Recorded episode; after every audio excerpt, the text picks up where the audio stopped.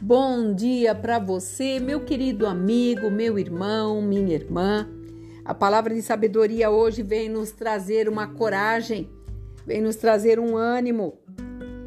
Aqui em 2 Crônicas 32, versículo 7 diz assim: Sede fortes e corajosos, não temais nem vos assusteis por causa deste rei, nem por causa de toda a multidão que está com ele porque há um conosco maior do que está com ele.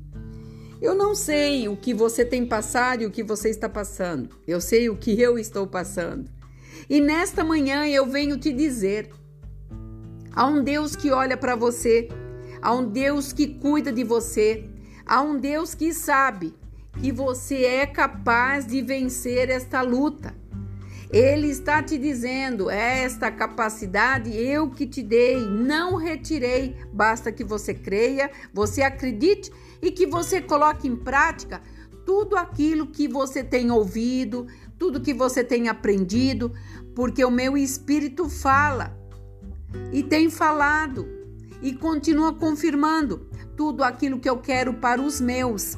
E ele está falando aqui, naquele momento em que o rei Ezequias estava desesperado, porque um grande inimigo o afrontava e falava dele tantas coisas, o desafiava e queria exterminar não somente o rei, mas tudo que o rei tinha, o seu povo, sua nação.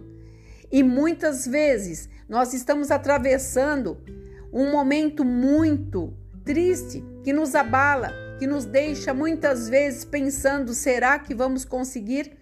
Mas esse será será colocado de outra forma. Eu posso naquele que me fortalece, aquele que te fez vencer até o dia de hoje, aquele que te fez forte até o dia de hoje. Não importa a situação, não importa as lutas, não importa a condição, importa que você está vivo, tem uma boca, tem uma voz, tem um coração e crê no Deus Todo-Poderoso.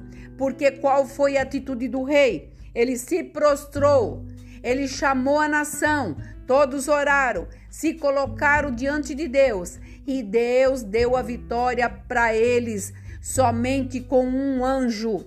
É uma das histórias mais lindas da Bíblia aonde o Senhor desencadeou um anjo sol que desbaratinou todo aquele exército que se levantou contra aquele rei que estava fazendo a vontade de Deus. Agora eu quero te fazer uma pergunta: você está fazendo a vontade de Deus? Você está andando dentro dos mandamentos de Deus? Você tem procurado estar debaixo da guarda? Porque a palavra de Deus diz assim no Salmo 91: aquele que habita no esconderijo do Altíssimo.